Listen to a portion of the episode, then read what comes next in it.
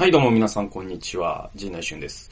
えー、今日はですね、えっと、陣内と聖書研究と、えー、お送りしていきます。えー、今回は、えー、献金は蓄えておくものという、えー、タイトルでございます。えー、去年の4月頃のですね、デボーションの箇所からお送りします。えー、と、ずっとですね、第一コリントの手紙を、え、ご紹介してきたんですけれども、今日がその最後になります。えー、16章。え、第一コリントの手紙は、え、全部で、えー、16章なので、これが最後のね、え、章になります。で、えっ、と、まあ、パウロの手紙というのはですね、あの基本的に最後はですね、あの、挨拶で終わります。はい。で、誰それによろしく、誰それによろしくっていう形でですね、あの、挨拶をしていくんですよ。んで、えっと、もう一つパウロの手紙の最後の特徴があって、あの、多くの場合、えー、パウロの手紙、えーの、うん、特に最、えー終わりの方の部分に、あの、献金のことについてね、書いてるんですね。で、それはどういうことかというとですね、まあ、あの、当時の時代状況というのがですね、すごい、あのーまあ、大事というか、えーっと、関係していまして。えー今日のね、まあ、2節、えー16章の2節だとこうあるんですね。私がそちらに行ってから献金を集めることがないように、あなた方はそれぞれいつも週の初めの日に収入に応じて、いくらでも備えておきなさいってあるんですよ。で、えっ、と、一節だと、さて生徒たちのための献金については、ガラティアの諸教会に命じた通りにあなた方も行いなさいってあるんですね。はい。で、そんな感じで、えー、3節だと、私がそちらに着いたら、あなた方の承認を得た人たちに手紙をもさ持たせてエルサレムに派遣し、あなた方の贈り物を届けさせましょう。という感じです。で、えっと、まあ、で、その後、パウロがこういう旅をしようと思ってるみたいなことを書いてて、で、最後に、まあ、こう、誰それによろしくっていうのが続きます。で、まあ、当時の時代状況を説明します。と、えっと、パウロという人はですね、まあ、あの、3回か4回かな？あの、電動旅行をね、するわけですよ。で、当時というのは、その、えー今のように飛行機はありませんから、あの、多くの場合、えー船ですね、地中海をまたいでですね、えっ、と、旅をしたわけですね。もちろん徒歩もありますけれども、非常にですね、あの、交通、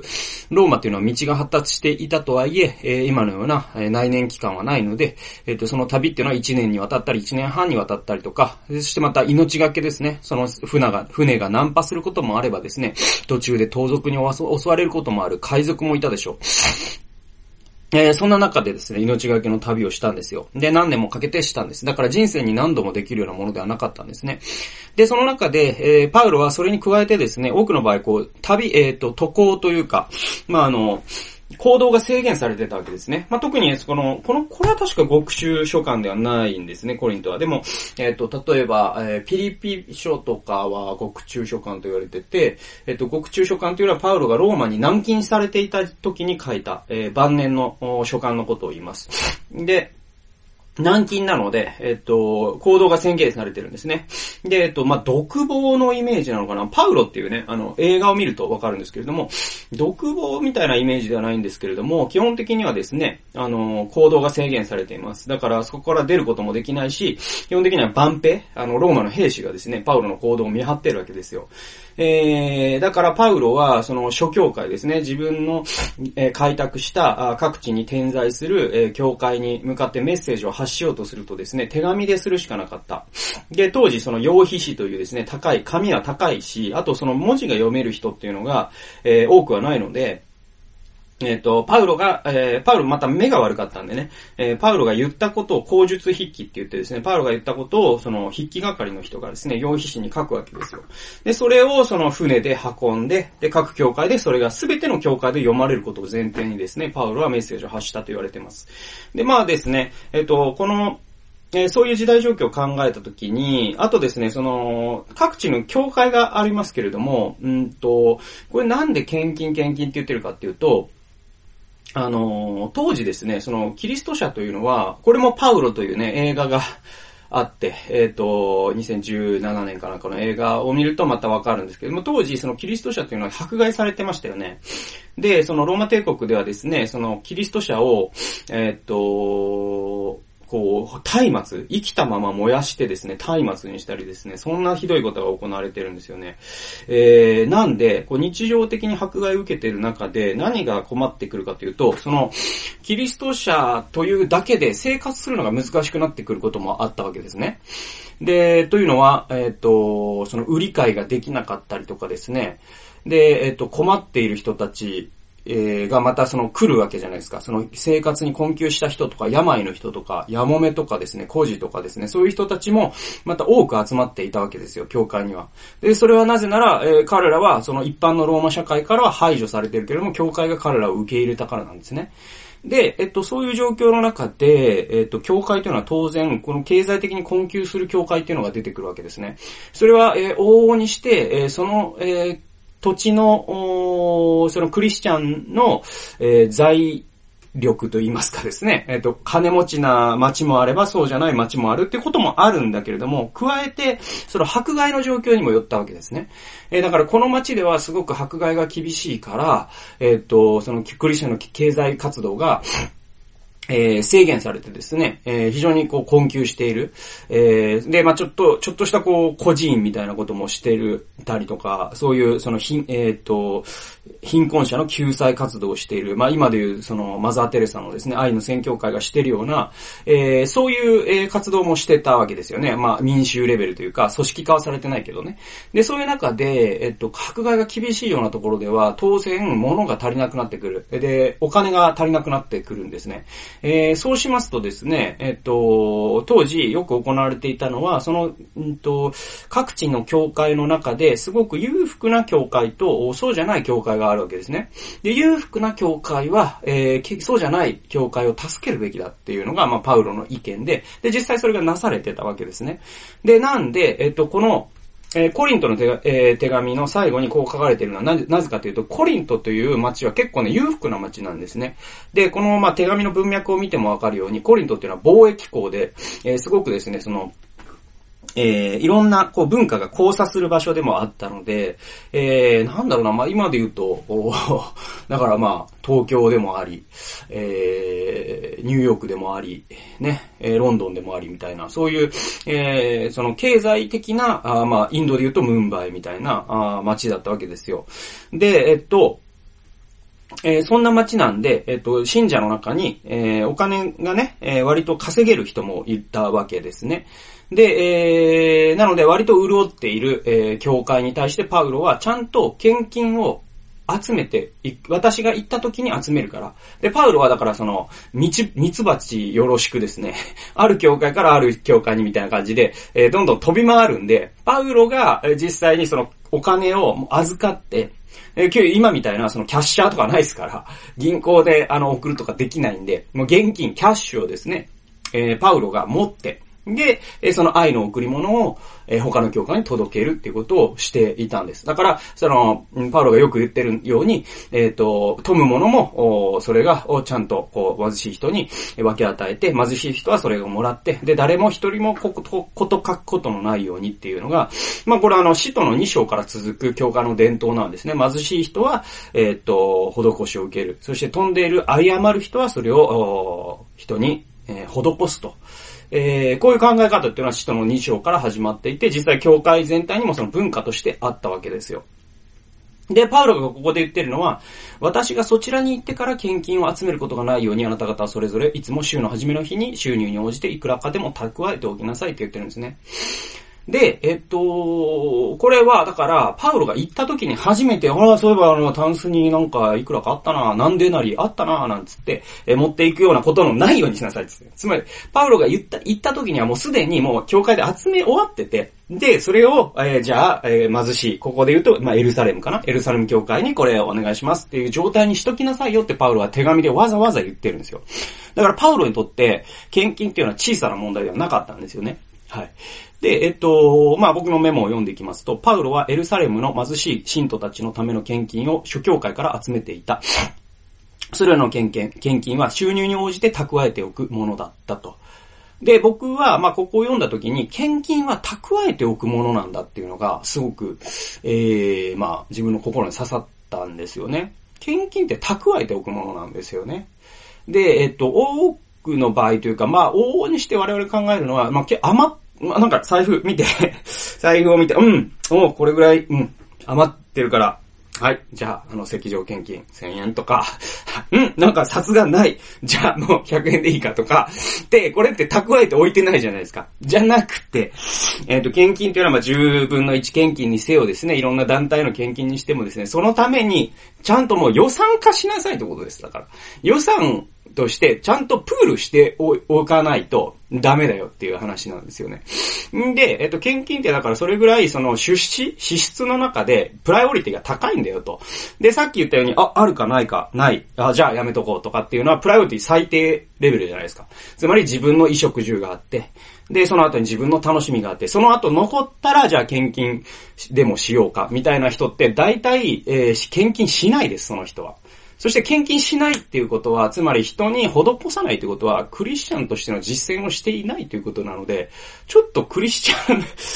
えー、キリスト教的な生き方をしているとはちょっとお世辞にも言えないということになります。で、えっと、キリスト教的な生き方と、えー、人に、えー、金銭的な施しをするというのは、もう、切っても切り離せないと思います。というのは、そのリック・ウォレンという牧師が言ってるんですけども、私たちは、愛することなしに与えることはできるが、与えることなしに愛することはできないって、えー、リック・オーレンは言ってます。それぐらい深刻なことだし、真剣なことなんですね。献金をするということは。で、僕も、割と自分は献金する、えー、人に、ほえー、っと、施しをする、えー、献金をする、ということは、あまあ、自分がその献金を通して支えられている、えー、非営利団体で働いているってこともあるけれども、僕にとってはすごく真剣なことなんですね。うん。で、えっと、学生時代からもう、うんと、クリスチャンになってずっと10分の1、収入の10分の1をですね、えっと、神様に捧げるということは、あのずっとやってきているし、それをちょっとでも1%でもですね、えっと、毎年増やそうということをこの数年しています。えー、そして、えー、だけれども、献金は蓄えておくべきものなのだっていうのは、まあ、今回またさらにですね、あ、やっぱなんかそういう意識のね、違いというか、えー、なんだろう、献金ってあ、あ、あるかないかとか、あ、ないやとかじゃなくて、もう予算化するものなんだなっていうのがすごく思ったんですよね。で、あの、最近読んだあの、ジョン・ハンスマンっていうですね、えっ、と、アメリカの、えっ、と、科学、化学のね、企業の、えっ、と、結構大企業なんですよね。の CEO になった人がいて。で、この人はまあ、そのアメリカンドリームを掴んだ人で、立身出世をした人と言っていいでしょう。まあ、億万長者です。えー、だけれども彼は、あ本当にですね、自分の、えー、資材を投じて、えー、人に施すということに本当に真剣だった人で、えっ、と、本当にもう何、何万人という学生をですね、無料で大学にやるために奨学金を出したりとかですね、えー、で、ガンをね、研究するセンターに、本当に何億円とか何億ドルかな。まあ、とにかくすごい巨額のね、あの、お金をね、えー、じゃんじゃんね、寄付してるんですよね。で、えっと、えー、その、ボスニア・ヘルツェゴビナとかで紛争があった時にもそういう個人に、えー、献金をしたりとか、で、彼にとっては、え彼は言ってるのは、自分は事業をして、えー、お金を稼ぐのは、えー、これいっぱい献金するためだって言ってるんですよね。で、それが本気だっていう、えー、えー、どれぐらい本気だったかというと、彼は、えっ、ー、とね、リーマンショックじゃないな、もっと前の、一回ね、アメリカの経済が落ち込んだ時があって、で、その時に、えっ、ー、と、多くの企業がね、あの、結構経営が怪しく、あ危なくなったから、あ最初に切っていったのは事前事業だったんですね。つまり、あの、えー、なんだろう、あのーまあ、社会的責任？企業の社会的責任を果たすためにこういうことやってますよとかあるじゃない？森林保護のためにやってますとかですね。なんかこう、あのー貧困者を、えー、ケアする働きのためにしてますとかって企業はまあ宣伝のためでもあるんで、えっと、そういったことをするわけじゃないですか。ね？で、えっと、そういうものから、え企業ってカットしていったんですって。まあ、それは、あの、経営者としたら、あの、別段、あの、不思議ではないというか、そういうことにもまあなるかなとは我々は思うんですけれども、ハンツマンは、本当に逆だったんですよね。えー、その時にもそういうものをカットしないどころか、えー、結局ね、彼は自分が個人的に支援していた、えー、額っていうのを払えなくなっちゃうんです。っていうのは、えっ、と、企業の業績が悪化すると CEO とか、その、つまりまあ彼の場合はまた自分が起こした企業でもあったので、え社員の、社員を えの給料をカットするっていうのは最後の手段で、まずはその、え経営陣から給料をカットするんですね。だからそれ大胆にカットするわけですよ。だから前年の半分とか、収入が前年の半分とかになった時に、彼はその自分が個人的に支援していた、そういう、えっ、ー、と、献金その、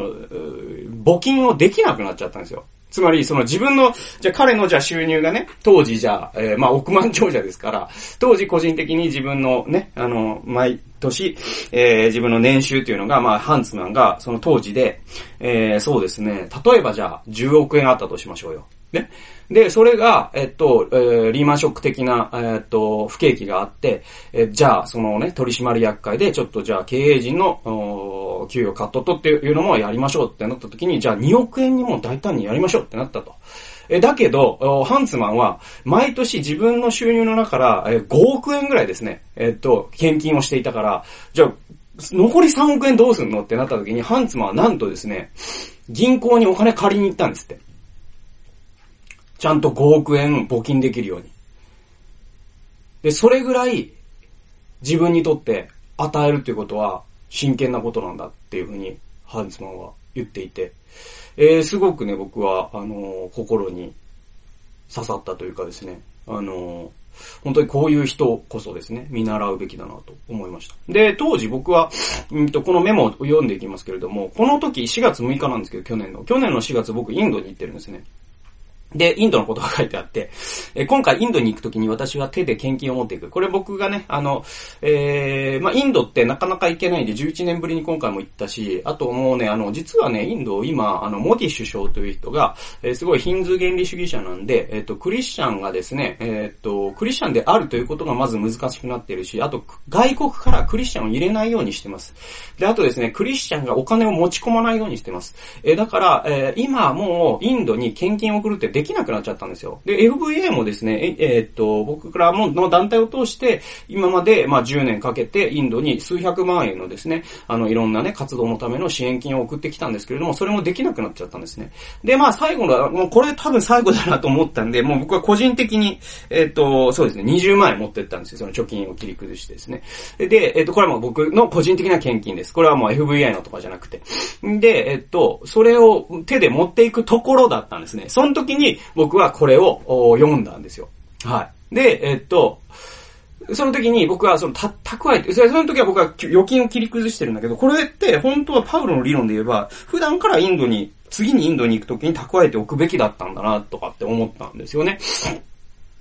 で、また様々な団体に参助会員として献金をしていると僕はね。で、そういった献金を私も蓄えておくべきだということを示された。で、僕もまあ、障害者のね、団体であったりとか、えっ、ー、と、アフリカでね、個人をやってる人とかに、あの、ちょっとずつですけれども、献金をしてるんですよ。で、もそれを、なんだろう、その、あるか、まあ、なんか、場当たり的に献金するんじゃなくて、で、えー、これを本当に蓄えておくべきだと思ったんですよね。で、これは僕ら、僕らの家庭としてやってるのは、まあ、妻が管理してくれてるんだけど、僕が個人的に支援してる団体っていうのもあって、それは僕のお小遣いとかから出してる。だから、僕は、お小遣いの10分の1を蓄えたりとか、あと臨時収入みたいなのがあるわけじゃないですか、アルバイトとかをして。えー、まあアルバイトって言ってもなんか大学で講義とかね、そういうのをして、えー、いただいた収入がある。そういうのの10分の1とか10分の2とかを、えー、蓄えておくと。で、そのようにして、いつでもそういう三女回避とかを払えるように自分を整えておかないと、その度に、あ、なんかお金ないや、こう貯金崩そうとかやっちゃ、本当ダメだなと。やっぱりこう、献金をするという封筒を作ってですね、えー、いつでも人に捧げれるように、ええー、っと、自分を整えておく、えー、っていう意識をやっぱパウロ先生からですね、この朝教えられて、まあ、悔い改めさせられたというのが、まあ、僕の、えー、メモになります。えー、なのでですね、まあ、献金っていうのは蓄えておくものなんだっていうね、えー、なんだろう、あったりなかったりするもんなんじゃないんだと。まあ、時間も同じですよね。まあ、なんか、時間ってあったりなかったりするんじゃないんですよね。時間って作るものなんですよね。はい。で、まあお金もそうですよね。あの、あったりなかったりするんじゃなくて作るものですよね。ちゃんと計画していくものですよね。だからこれって、あの、あ、お金があ、あるか、献金する余裕があるかないかっていう問題じゃなくて、多分、えー、っと、計画の問題だと思いますね。えー、あ、あと、そして優先順位の問題ですね。はい。えーっと、多分、えー献金するほどお金がないっていう人は、それぐらいの優先順位でしかないっていうだけの話なんじゃないかなと思います。で、この蓄えておくっていうのは、その優先順位を測る一つのすごく大切な指標になるんで、えー皆さんもですね、まあ、あの、まあ、クリスチャンの人お向けですけども、今回は非常に。だけれども、クリスチャンじゃなくてもですね、あの、人に施すということが、えー、素晴らしいことであって、そしてそれで、それっていうのは優先順位の問題なんだっていうことは皆さん同意していただけると思うんでね、えー、ぜひですね、えー参考にしていただいて、社会をより良いものにね、えーしていきたいなと思っております。えーそんな形で、えー今日はですね、献金は蓄えておくものという、えーお話をさせていただきました。それではまた次回の動画及び音源でお会いしましょう。さよなら。